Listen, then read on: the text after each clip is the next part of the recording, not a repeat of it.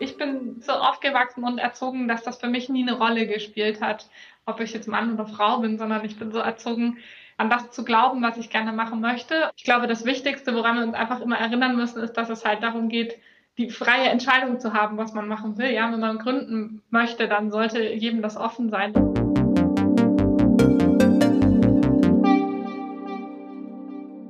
Hallo, liebe Zuhörerinnen und Zuhörer und herzlich willkommen zu unserer siebten Folge vom Female Founders Podcast. Es begrüßen euch wie immer Christina und Hanna aus dem Team des neu aufgelegten Gründungswettbewerb Digitale Innovation vom BMWI. Und nach einer kleinen Pause melden wir uns heute wieder zurück mit äh, zwei sehr spannenden Gästen. Und zwar haben wir ein Gründungsduo eingeladen.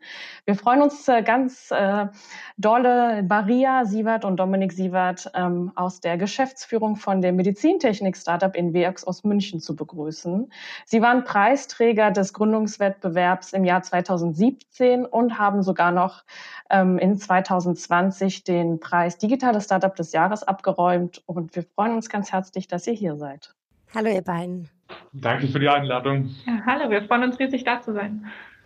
Und ich kann weitermachen. Ihr habt ähm, ähm, 2017 gegründet ähm, und in wenigen Jahren so einiges an Etappen und Erfolgen erreicht, äh, was nicht so viele schaffen in so kurzer Zeit.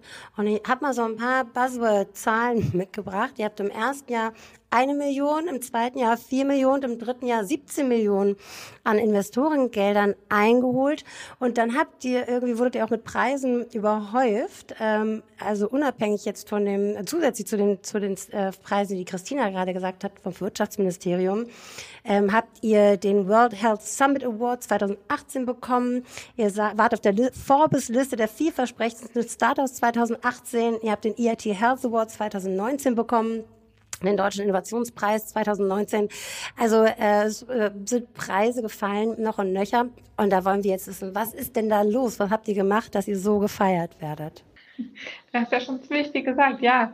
Ähm, vielleicht nochmal kurz für alle Zuhörer, was macht die Inveox eigentlich? Ähm, die Inveox ist im Bereich der Histopathologie unterwegs. Das heißt, wir automatisieren und digitalisieren den Prozess von Biopsieproben. Und das ist natürlich ein wahnsinnig wichtiges Thema, weil es geht um Krebspatienten. Und ähm, das ist auch so ein bisschen, wie wir auf dieses Thema gekommen sind. Nämlich ganz am Anfang habe ich eine Patientin kennengelernt, ähm, noch in den USA damals, die an einem schweren Brustkrebs erkrankt ist und dann auch operiert wurde. Ähm, und leider hat sich erst kurze Zeit darauf herausgestellt, dass sie eigentlich selbst gar keinen Krebs hatte, weil der, ähm, die Biopsieprobe eben im Labor leider vertauscht wurde.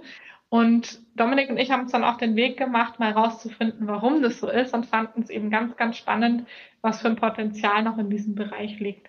Ähm, und Maria, um da mal reinzugehen, du hast mir gesagt, es ist wirklich jetzt in Deutschland so, dass wir nicht wissen, wie viele Proben im Grunde genommen verarbeitet werden. Wie viele Ge genau. Gewebeproben? Wir, wir, wissen natürlich in Deutschland, wie viele Proben am Ende des Tages wirklich äh, mit Krebs diagnostiziert werden, weil da gibt es ja auch das Krebsregister.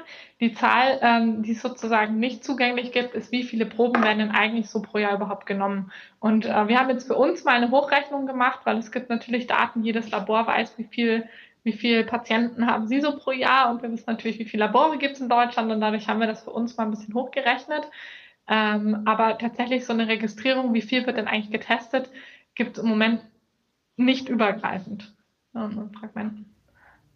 Das ist beeindruckend. Da hat man das Gefühl, die äh, äh, Gepäckzustellung ist besser getrackt als ähm, Gewebeprobenentnahmen in Deutschland. Oder wie, wie kann man das so zugespitzt sagen?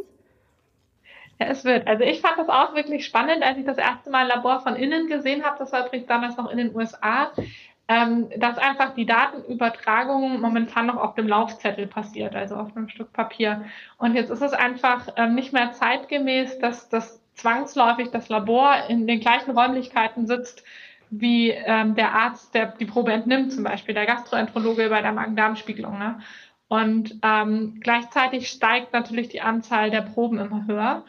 Und hier gibt es jetzt einfach ein Problem, dass inzwischen Proben durchs ganze Land, teilweise auch durch ganze Kontinente verschickt werden, um Expertenmeinungen einzuholen. Und da ist es einfach nicht mehr zeitgemäß, das über ein Blatt Papier zu machen, weil das kann einfach verloren gehen. Da kann man die Handschrift nicht mehr lesen, lesbar sein, es kommt eine Flüssigkeit drauf und schon, schon, schon passieren Themen. Und ich glaube, das ist was, was man gut mit einer technischen Innovation verbessern kann. Und was ist das ganz genau? Ihr habt ja eine, eine, Software dafür entwickelt. Wie, wie läuft das denn vielleicht ab, so Schritt für Schritt? Vielleicht kannst du uns das nochmal kurz erläutern. Wenn die Gewebeprobe dann verschickt wird, was passiert da so genau? Also grob gesagt. Ja, also im Prinzip haben wir, haben wir drei Produkte. Das eine ist, wie du auch schon gesagt hast, unsere Software, die verbindet quasi das Labor mit dem einsendenden Arzt. Ähm, ganz einfach kann man sich das so vorstellen, ähm, statt dass der einsendende Arzt jetzt ein Papierformular ausfüllt, macht er das bei uns direkt in der Plattform online. Wir haben auch dafür gesorgt, dass es für ihn ja möglichst einfach ist, dass man möglichst viele Boxen klicken kann bei, bei zum Beispiel bestimmten Standarduntersuchungen. Und wir nutzen die Software quasi, um die Daten dann rüber in das Labor zu übertragen, ähm, aber auch um dann eben im Laboreingang zu gucken, sind denn alle Proben, die zu diesem Patienten gehören, wirklich angekommen? Ähm, ist der Fall vollständig, um das dann so in den Laborprozess ähm, zu übergeben. Und unsere anderen beiden Produkte sind unsere Maschine und unser Probenbehälter. Ähm, in den Probenbehälter kommt natürlich die Probe rein, wenn sie entnommen wird, also zum Beispiel nach der Magen-Darm-Spiegelung oder wenn Leberfleck entfernt wird. Das sind so bekannte, bekannte Szenarien. Ähm, unser Container hat aber auch einen speziellen Filter quasi schon eingebaut in dem, in dem, in dem Produkt. Und durch diesen Filter können wir die Probe dann im Labor automatisch umpacken. Das heißt, unsere Maschine macht eigentlich drei verschiedene äh, Jobs sozusagen. Das eine ist, dass es sozusagen die Probe registriert mit dem Barcode, schaut sie, okay, die Probe ist da, sie ist vollständig, sie spricht mit unserem IT-System und checkt eben, dass alles passt. Ähm, wir packen die Probe aber auch um in eine sogenannte Biopsiekassette, die braucht man eben dann für den weiteren Prozess. Und wir beschriften die auch äh, mit dem jeweils richtigen Code, weil auch da haben wir festgestellt, können leicht Fehler passieren, wenn man zum Beispiel 1000 Proben an einem Tag sozusagen von einem Gefäß ins nächste packt und das dann beschriften muss. Ähm, da geht es leider, leider sehr, sehr schnell, dass doch bei ein oder zweimal eine 3 mit einer 8 verdreht wird. Und, und schon könnte das äh, problematisch sein für den weiteren Prozess. Und ähm, genau, und so ein bisschen das Kernstück unseres Geräts sind noch unsere Bilder. Also das geht dann schon eher in unsere RD-Richtung. Und zwar nehmen wir Fotos auf von der Probe ähm, weil wir eben glauben, dass, dass da ganz viel Information enthalten ist, ähm, ja, Daten zu sammeln für den weiteren Prozess. Wie sieht die Probe aus und warum sollte die jetzt so und so behandelt werden? Aber kurz als Übersicht. Super. Und ihr habt ja also damit ja wirklich äh, den Schritt gewagt, die Labore, die klassischen Sinne so vor 100 Jahren auch schon existiert haben, haben wir im Vorgespräch gehört, die existieren ja teilweise ja immer noch so. Und ihr wollt das Ganze jetzt digitalisieren und das auch in die Welt tragen. Ähm, wie ähm, geht ihr denn da so vor? Auch ähm, sprecht ihr direkt äh, Krankenhäuser an? Äh, nehmt ihr Kontakt mit Laboren auf? Wie macht man das denn so als junges Startup? Was waren so die ersten Schritte? Ja, eigentlich fast so ein bisschen wie so ein Baby, wenn es laufen lernt. Äh, versuchen, scheitern, neu aufste äh, aufstehen und wieder von vorne anfangen. Ähm, und ich glaube, das muss man in allen Ansätzen machen. Also von der Produktentwicklung, weil keiner hat natürlich ein, was von dem Produkt, das irgendwie sieben Jahre entwickelt wird und dann stellt sich raus, ach, geht aber komplett am Markt vorbei. Das heißt, es ist wichtig, Kundenfeedback ganz früh zu bekommen, Feedback von Marktteilnehmern, aber auch ganz früh Themen mit einzubeziehen, was zum Beispiel ähm, Datenschutzaspekte angeht, Zulassungsaspekte angeht. Das klingt zwar jetzt am Anfang extrem kompliziert und lange alles, aber ich glaube, je mehr man sich da vorbereitet, beziehungsweise je früher man mit der Vorbereitung anfängt, desto einfacher wird es in dem ganzen Prozess. Also beispielsweise, wir waren mit der ersten Version ähm, von unserem Container, den Maria gerade erwähnt hat, ähm, waren wir schon bei Laboren, da war das Ganze ein Knetmassemodell, das wir irgendwie im Ofen gebacken haben. Container ist jetzt dieses, da wo praktisch die Gewebeprobe genau. reinkommt, ja, okay. Mhm. Genau, der Probenbehälter. Ähm, um einfach nur den, so ein physisches, so ein haptisches Gefühl zu geben, was ist das, wie schaut es aus, könnt ihr euch das vorstellen? Das war natürlich noch so weit wie von einem kommerziellen Produkt entfernt, wie es nur irgendwie geht. Und ich finde, das ist ein sehr schönes Beispiel dafür, dass Prototyping ja nicht nur im, im Softwarebereich möglich ist, sondern eben auch in, in dem Hardwarebereich, wenn man da eben ein bisschen, sage ich mal, kreativ ist. Und auf der gleichen Art und Weise, finde ich, muss man auch die Themen angehen, wie eben zum Beispiel, wie entwickle ich ein Geschäftsmodell? Ich scribble was auf einem Papier, geht zu zehn Leuten oder ähm, auch zu, zu den ganzen Wettbewerben, die es ergibt und bekomme da Feedback. Das heißt, ich bekomme so eine Art Friendly Fire äh, von Experten, egal auf welchem Bereich, bevor es denn wirklich in die in die kommerzielle Phase geht. Und da seid ihr denn, oder von eurem Gefühl, seid ihr da mehr oder weniger offene Türen eingerannt, als ihr da so ins Gespräch gegangen seid mit eurer, äh, eben mit Krankenhäusern, Laboren? Wie war so da das Feedback? Waren die so, Halleluja, endlich kommt einer und, und arbeitet an einer Lösung? Das ist, ich glaube, am Ende des Tages ist es immer gemischt. Es gab natürlich welche, die meinten, oh, das Beste seit geschnitten Brot. Ähm, und es waren zum Glück auch die überwiegenden, ansonsten hätten wir das wahrscheinlich nie gemacht. Ähm, aber es gab natürlich auch kritische, die gemeint haben, ja, das wird sich niemals durchsetzen. Und Oder das funktioniert das ganz genau in diesem Spezialprozessfall. Ja. Das war auch super lehrreich für uns. Ja, oder das ist ja technisch viel zu kompliziert oder das lohnt sich ja nicht.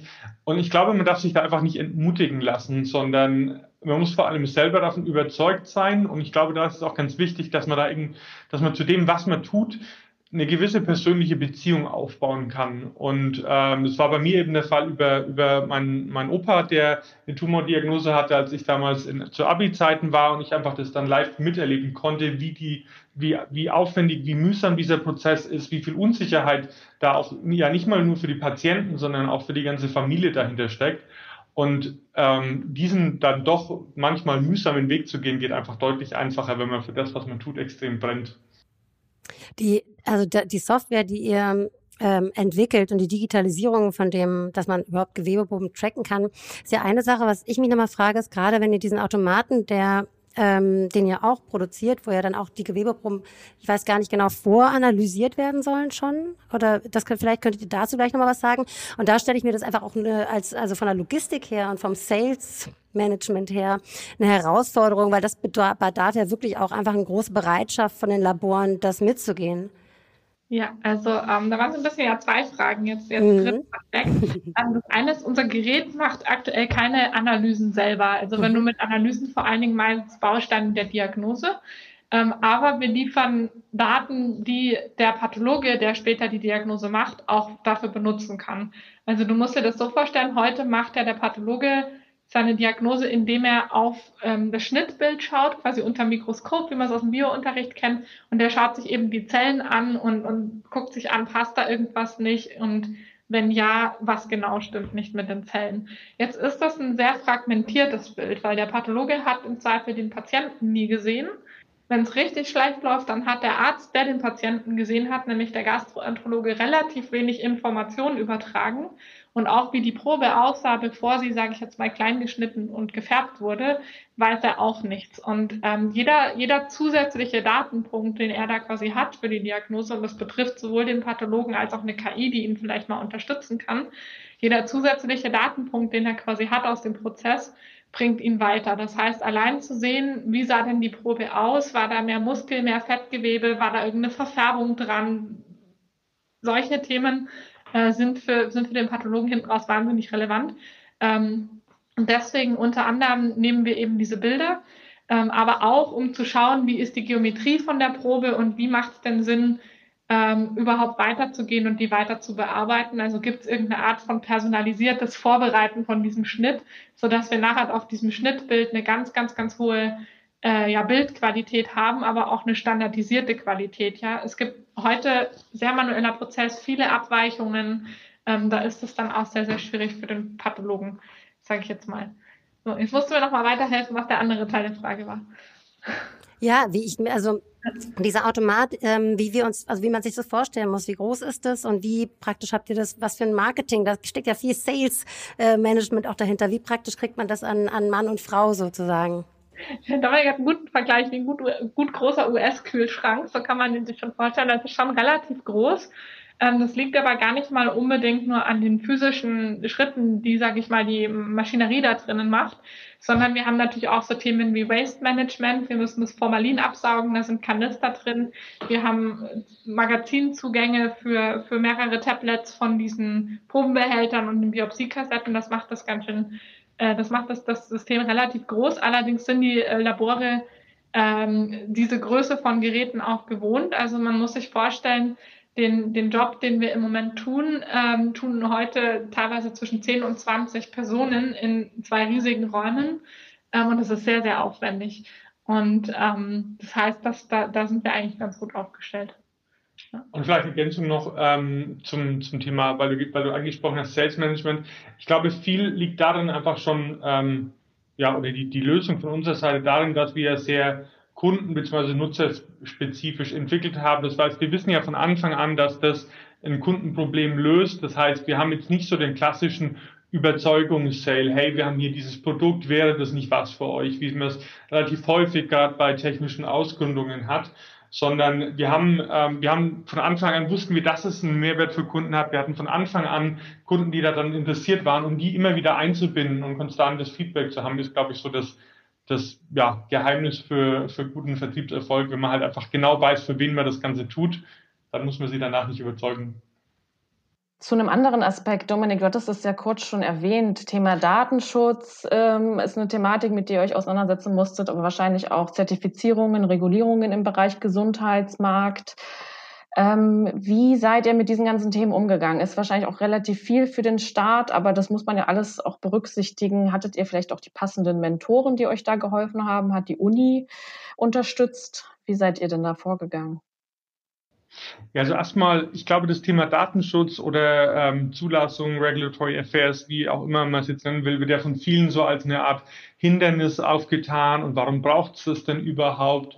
Ähm, ich glaube, das muss man aber anders sehen. Und zwar, irgendwann ist man auch selber Patient und dann will man halt eben doch sicher gehen, dass es äh, vernünftig äh, funktioniert, das Produkt vernünftig entwickelt wurde. Und ich glaube, gerade als junges Unternehmen kann man da viel, viel richtig machen, weil man eben auf einer grünen Wiese anfangen kann, aber auch muss. Äh, das heißt, man hat eben keine bestehenden Strukturen, wo man, wo man letzten Endes darauf aufbauen kann. Ähm, wir sind da eigentlich relativ mit viel Unterstützung an das ganze Thema rangekommen ähm, das sowohl über unser eigenes Netzwerk, über unser Investorennetzwerk, aber auch über ähm, Netzwerke gegangen ist, die von ja, ich sage mal, externen Organisationen im weitesten Sinne gehen. Also eben zum Beispiel über die Businessplan-Wettbewerbe gibt es ja ein vielfältiges Mentoren- ähm, und Beraternetzwerk, auf das man da immer zurückgreifen kann. Und nicht so, und genau deswegen war auch einer unserer ersten ja, Hires jemand, der sich genau mit diesen Themen auskennt, weil ich glaube, das ist wie so, beim, wie so beim Hausbau, wenn man ein vernünftiges Fundament hat, wenn man diese Themen gleich von Anfang an berücksichtigt, dann muss man sie nicht danach relativ aufwendig versuchen ähm, nachzuziehen. Und ich glaube, das, das ganze Thema ähm, ja, Datenschutz, Zulassung wird ja von vielen so als, als so eine Art, naja, wir machen das jetzt schnell mal und was ist denn das Feature Value dahinter angesehen? Ich glaube, man muss das aber anders sehen. Das ist so eine es ist eigentlich ein Marathon, den man da laufen muss, wie so bei der gesamten Produktentwicklung oder Gründung insgesamt. Und deswegen das Thema einfach ja, richtig, richtig angehen, sich vernünftige Partner dafür suchen ähm, und auch ganz offen zu sein, wo, es, wo denn die Lücken sind, damit man sich da die entsprechende ähm, ja, Unterstützung letzten Endes reinholen kann. Und dann, dann wird es auch kein Thema. Und ich glaube, was ganz wichtig ist noch, vielleicht so als letzten ähm, Inspirationsgedanken für alle Zuhörer, ich glaube, Datenschutz muss vor allem mit einem mit einem Mehrwert einhergehen. Ich finde es ja, ich finde, ich finde Clubhouse da immer das beste Beispiel dafür. Da ist jedem Datenschutz egal, weil jeder aber sieht, hey, da kann ich was Cooles damit machen. Und auf der anderen Seite haben wir aber auch Apps wie die Corona-Warn-App gezeigt, dass Datenschutz bei Design funktioniert und auch erfolgreich sein kann, weil ich glaube, das ist die erfolgreichste Warn-App, die es irgendwie äh, in einem Land gibt mit den, mit den meisten Nutzerzahlen. Und ich glaube, ein ganz wesentlicher Baustein davon war eben, dass, dass Datenschutzaspekte von Anfang an berücksichtigt worden sind. Ja, äh, hast du gut nochmal zusammengefasst und ja, ähm, diesen Hinweis auch an die Zuhörerinnen und Zuhörer, die da gründen wollen, vielleicht auch in dem Bereich aktiv werden wollen. Also du hast ja auch gemeint, ähm, Augen auch auf wen man einstellt. Ihr habt ja dann gezielt, du hast gesagt, jemanden äh, mit dieser Expertise auch eingestellt ähm, war es denn schwierig? Eine Person, ich stelle mir jetzt vor, äh, dieser neue Mitarbeiter, Mitarbeiterin ähm, hatte eine gewisse Branchenkenntnis, gewisse Berufserfahrung und Netzwerke und die versucht man in ein Startup zu holen. Wie schwierig war es denn da, ähm, jemanden zu finden mit diesem Know-how und dann gleichzeitig aber das Startup-Umfeld? Hiring ist ja immer ein spannendes Thema. Ich glaube, vorhin bei den Kennzahlen haben wir gar nicht erwähnt. Wir haben 2017 die Inwork zu zweit gegründet. Inzwischen sind wir 120 ähm, als Gesamtteam. Da war so die eine oder andere nicht ganz einfach zu besetzende Stelle dabei. Aber Dominik, kannst du dich erinnern, wie es bei, den, bei unseren Regulatory-Experten war? Ja, in, in dem Fall ist mir mein, mein ja eigentlich quasi selber Branchen- bzw. Insiderwissen da zutage gekommen. Und das ist auch, glaube ich, das, was was am erfolgreichsten immer wirkt, weil am Ende des Tages ähm, Netzwerk. Ja, Netzwerk, weil man ist eine kleine Firma, man hat nicht ein Recruiting-Budget wie, keine Ahnung, äh, ich nenne jetzt einfach mal BMW, weil sie auch in München sind. Ähm, und am Ende des Tages läuft da eben viel über, über Connections, wer kennt wen. Aber viel wichtiger, glaube ich, ist noch das Thema, jemand nicht nur zu finden, sondern auch überzeugen zu können. Weil es gibt natürlich viele ähm, Unternehmen, es gibt viele innovative Unternehmen und dann ist natürlich die Frage, warum, was macht dich besonders? Warum, warum genau du? Das ist so ein bisschen, ich finde Hiring und, und Sales ist, ist so ein bisschen wie zwei Seiten einer Medaille. Man versucht in beiden Fällen das zu verkaufen, beide Male das Unternehmen, nur an unterschiedliche Adressaten. Und so muss man das Thema dann auch ja, angehen und da auch überzeugend sagen können, für, für was man denn steht. Ihr habt nicht nur äh, 120 Mitarbeiterinnen und Mitarbeiter, sondern ihr seid auch noch gleich an drei Standorten und international aufgestellt. Erzählt doch mal, wie das, wo ihr seid und wie, wie sich das entwickelt hat. Ja, also wir haben äh, gestartet hier in München mit unserer Gründung. Ähm, hier sitzt auch heute noch der Großteil unserer Mitarbeiter. Wir haben dann in 2018 einen zweiten äh, Standort aufgemacht in Krakau in Polen. Ähm, das ging damals auch über eine persönliche Verbindung von, von ähm, ja, von einem Kollegen, äh, der das mit uns aufgebaut hat, äh, der, der, der halb Deutscher, halb Pole ist und kannte einfach das Umfeld und einfach auch das ganze ja, IT-innovative Ökosystem da in Krakau. Das ist wirklich gigantisch, kann ich nur empfehlen. Inzwischen haben wir dort 20 Kollegen, ähm, schwerpunktmäßig in der Softwareentwicklung und quasi im Produktmanagement für unsere Softwareprodukte, also voll, nicht nur das Programmieren des ausgesourced sozusagen, sondern die komplette, das komplette R&D von unseren Softwareprodukten. Und äh, fast alle anderen Teams haben dort auch Kollegen sitzen. Also uns war es ganz wichtig, dass, dass unsere beiden Standorte München-Krakau sozusagen voll integriert sind. Wir haben auch schon vor Corona dadurch sehr digital gearbeitet, sodass wirklich alle Teams so miteinander vernetzt sind.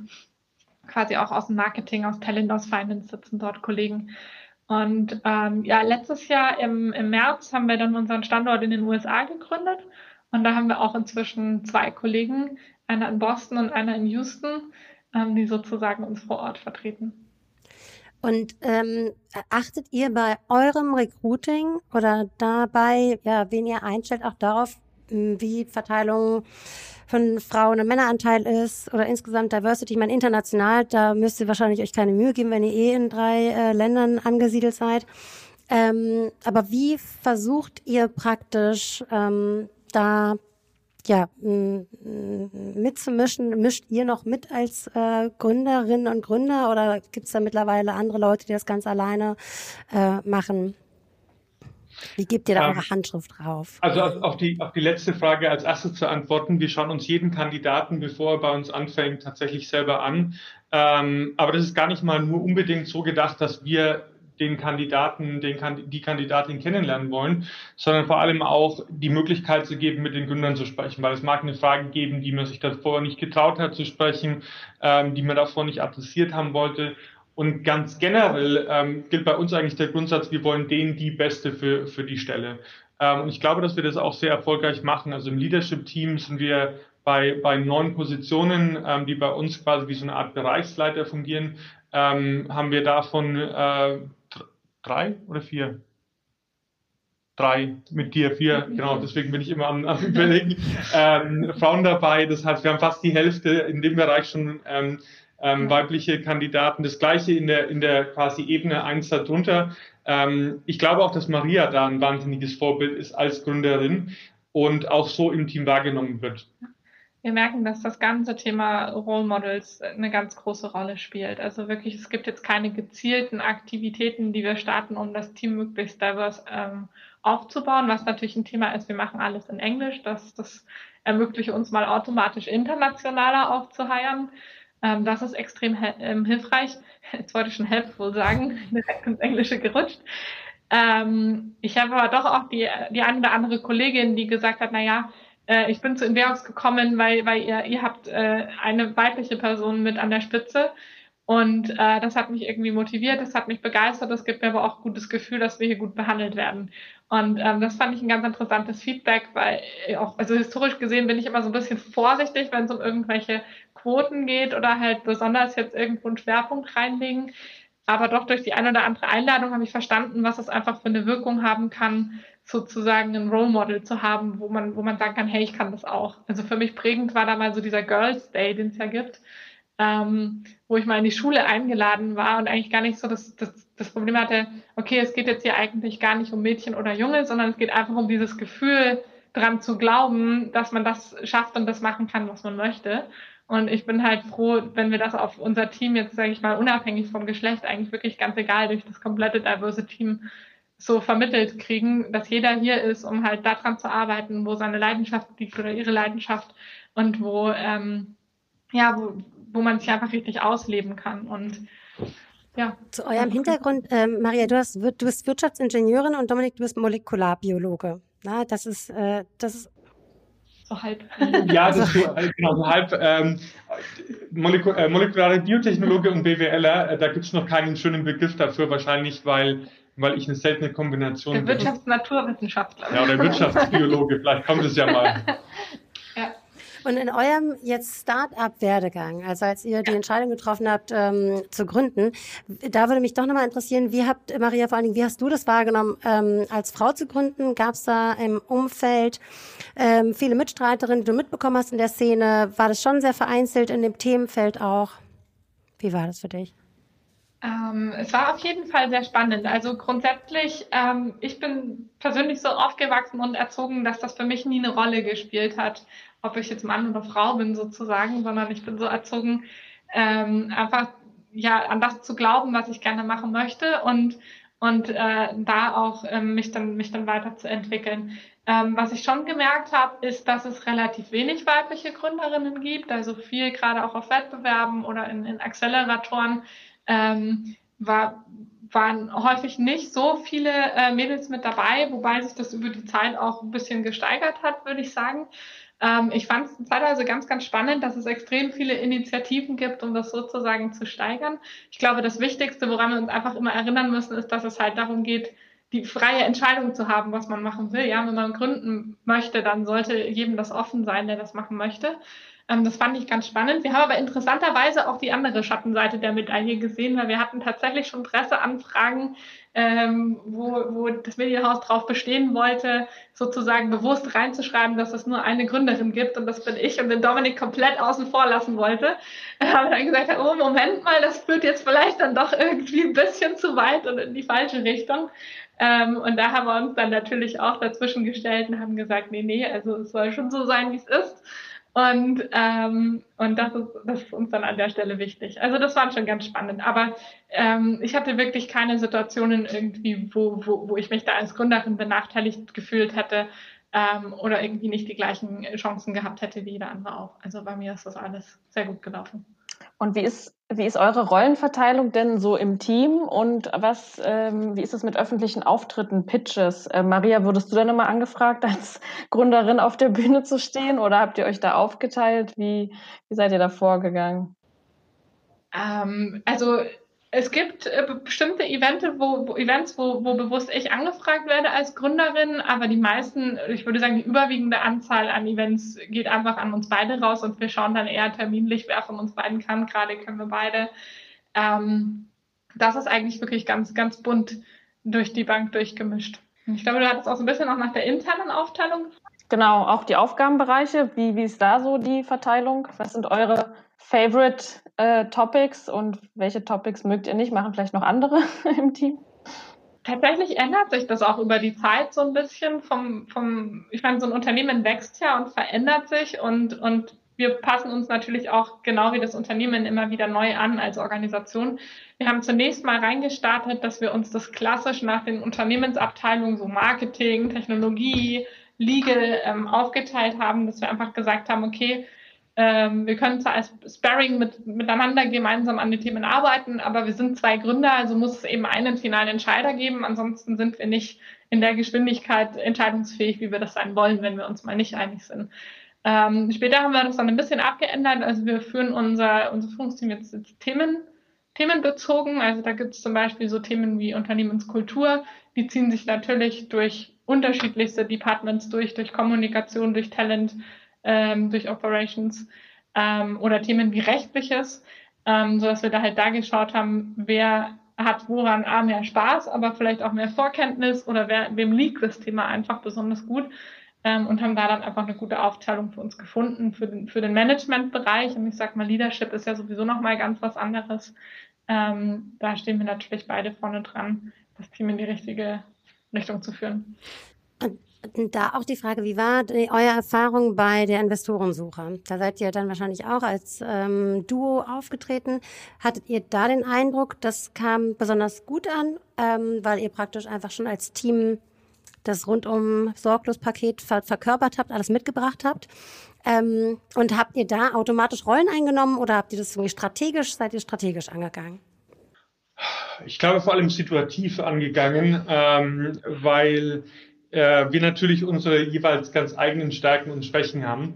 Ähm, also ich bin zum Beispiel jetzt eher auf der rechtlichen Seite daheim, Maria eher auf der finanziellen und deswegen würde, würde Maria keine rechtliche Verhandlung machen und ich nicht mich äh, um, um, um äh, Zahlen kümmern. Äh, eigentlich komplett, äh, wenn man es mal so sieht, äh, Gender konträr, wie es normalerweise ist, ist aber bei uns so. Und perfekt ergänzend, ähm, ne? Richtig, richtig. Und das ist ja auch das Wichtige.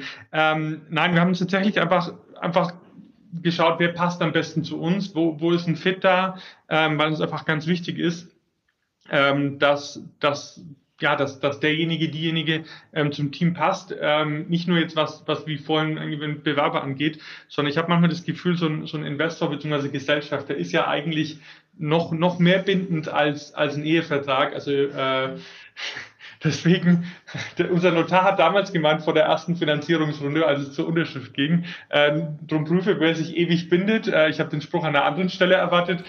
Ähm, und uns war einfach am Ende des Tages wichtig, dass, dass, dass die Gesellschafter auch ähm, zu uns beiden passen, weil ich glaube, das ist auch was, was viele Gründer am Anfang unterschätzen. Ähm, die Investoren haben ja auch so eine Doppelrolle. Ähm, also sie sind Investoren und Gesellschafter, genauso wie man als Gründer eben Geschäftsführer und Gesellschafter ist.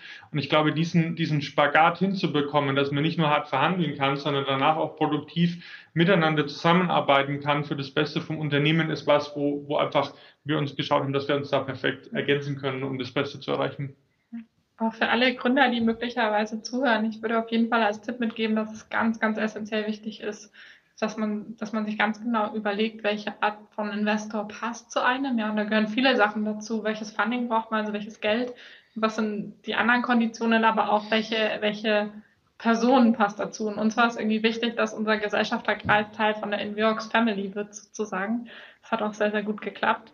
Ähm, um vielleicht nochmal so ein bisschen auf den auf den Bias zurückzukommen, den du vorhin angesprochen hast, ist es natürlich schon so, dass es ganz, ganz unterschiedliche Investoren gibt. Es gibt auch welche, die schließen ganz bewusst äh, Unternehmen, die jetzt von Ehepaaren oder von Geschwistern, einfach von familiär ähm, verknüpften Personen geführt wird, die schließen das ganz bewusst aus. Es gibt Investoren, die finden das ganz bewusst besonders toll. Ich glaube, es hat immer die zwei Seiten äh, der Medaille. Wir sehen wahnsinnig viele Vorteile.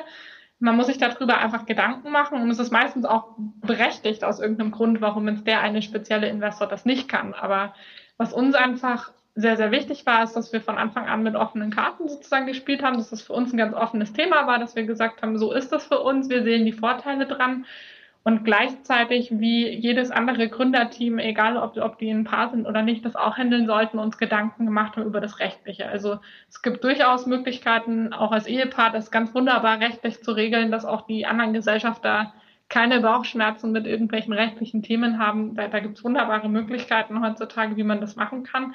Aber wichtig ist einfach, dass man sich halt Gedanken macht über, über seine ganz spezielle Konstellation und dann schaut, wie kann man da das Beste rausholen. Für uns funktioniert es toll, so wie es ist. Und welche Investoren oder Investitionsform kam für euch von Anfang an in Frage? Also was hattet ihr anvisiert? Wie wolltet ihr euch von Anfang an finanzieren lassen und warum? Also was würdet ihr so, du hattest gerade schon ange, angesprochen, ja, wie man sich informiert als äh, Gründerin, Gründer ganz am Anfang. Wonach trefft ihr eure Entscheidung? Wonach habt ihr die getroffen? Also das Wichtigste für uns war, ähm, waren eigentlich zwei Sachen. Einmal, dass es äh, Smart Money ist, ähm, einfach weil uns bewusst war, was sind so unsere, unsere Schwachstellen, wo wollen wir uns strategisch quasi verstärken, welche Erfahrungen wollen wir, wollen wir auf Gesellschafterebene ähm, zusätzlich haben. Und ähm, zum anderen sollte es natürlich eine ähnliche Vorstellung sein. Das heißt, wenn wir irgendwie planen, äh, keine Ahnung, die Firma in alle Ewigkeiten zu halten und der Investor sagt, ja, ein halbes Jahr, dann bin ich raus, dann ist es wahrscheinlich kein Fit. Und ich glaube, das ist, das ist ein ganz wichtiger Punkt, dass man einfach da so ein ja, Erwartungen gegenseitig abklopft. Was, was will wer erreichen? Welches Ziel hat, hat der Investor mit seinem Investment? Ähm, damit es da einfach im Nachgang keine Enttäuschungen geht, dass man da, wie Maria angesprochen hat, transparent ist darüber, wo man steht, aber auch transparent einfordert, welche Erwartungen hat er. Ähm, weil ich finde, es ist eine, es, ist, es soll eine Beziehung auf Augenhöhe sein. Ähm, und dafür ist einfach diese, diese gegenseitige Offenheit ganz wichtig. Ähm, ich glaube aber auch, beziehungsweise sehen wir jetzt, sehen wir aktuell, ähm, jeder Investor hat so seine, seine Phase, seinen Sweet Spot, wann er investiert. Es gibt eher die frühphasigen Investoren, äh, die sehr hoch ins Risiko reingehen, die sehr gut in der Unterstützung sind, die dann aber sagen, okay, ähm, Skalierung, sucht euch jemand anderen dafür, da nehme ich eher so die Backseat-Rolle. Ähm, und ich glaube, dass das ein ganz wichtiger Punkt ist, dass man da einfach sein, sein, sein Investoren, sein Gesellschafterkreis ähm, ausgewogen ähm, zusammenstellt ähm, und dann aber auch in zukünftigen Runden offen dafür ist, wenn, wenn man sich da verändern muss.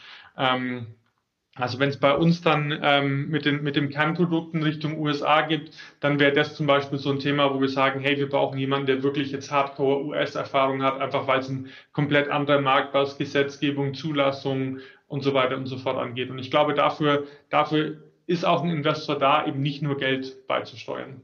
Und das wollen ja auch ganz viele, von daher. In der frühen Phase. Ja. Richtig, richtig. Und was habt ihr so für die nächsten zwölf Monate vor? Was steht so auf der Agenda? Habt ihr so große Milestones, die es zu erreichen gilt? Kommt vielleicht bald die nächste Finanzierungsrunde? Dann eher in Richtung 50 Millionen?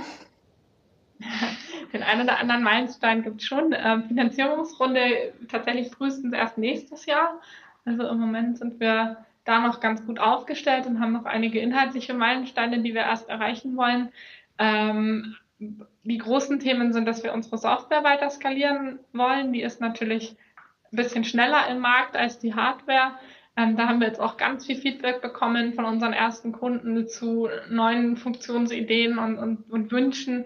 Ähm, da gibt es einiges, was wir dieses Jahr umsetzen wollen, ganz konkret in den nächsten zwölf Monaten. Ähm, was unsere Hardware betrifft, gerade für unsere Maschine, entwickeln wir auch an einer neuen Version, die dann in einer Großserie produziert werden kann. Also im Moment sind wir auf einem Kleinserienprodukt. Ähm, da gibt es ganz viel Optimierungspotenzial hinsichtlich Kosten oder dass eben nicht 60 verschiedene Schrauben drin sind, sondern vielleicht nur zwei, so in die Richtung. Äh, einfach das für die Produktion zu optimieren. Ähm, wir arbeiten aktuell dran, den ersten Piloten für die USA ähm, aufzustellen. Also da ist, sind wir nochmal in einem ganz anderen Zertifizierungssetting. Zertifizierung ist was, was uns generell begleitet, weil ja nächstes Jahr die, die IVDR umgestellt wird europaweit. Das ist was, was wir auch hier anschauen müssen, aber eben ganz, ganz besonders für, für die USA das Produkt fit machen. Und wir haben ja letztes Jahr noch den Bereich Medical Supplies hinzugenommen. Ähm, da ist quasi unser Ziel, dass das Geschäft auch in dem Bereich weiter zu stabilisieren und auszubauen. Ähm, da geht es ja vor allen Dingen dann um die Verbrauchsmaterialien fürs Labor, was eben sonst noch so gebraucht wird um unsere Maschine rundherum. Ähm, und das ist, das ist auch ein ganz spannender Bereich, wo wir uns weiterentwickeln wollen. Also das sind so die Themen, die auf der Agenda stehen werden. Und, und wie viel arbeitet das EMH Sievert eigentlich? Wenn man als Startup, äh, ist man, besonders Klischee ist, man arbeitet rund um die Uhr, jetzt seid ihr auch noch ein paar. Wenn der Feierabend herrscht, geht es eigentlich weiter oder habt ihr euch Regeln gesetzt, dass da nicht mehr gesprochen wird? Oder ähm, äh, wie, wie, wie funktioniert das?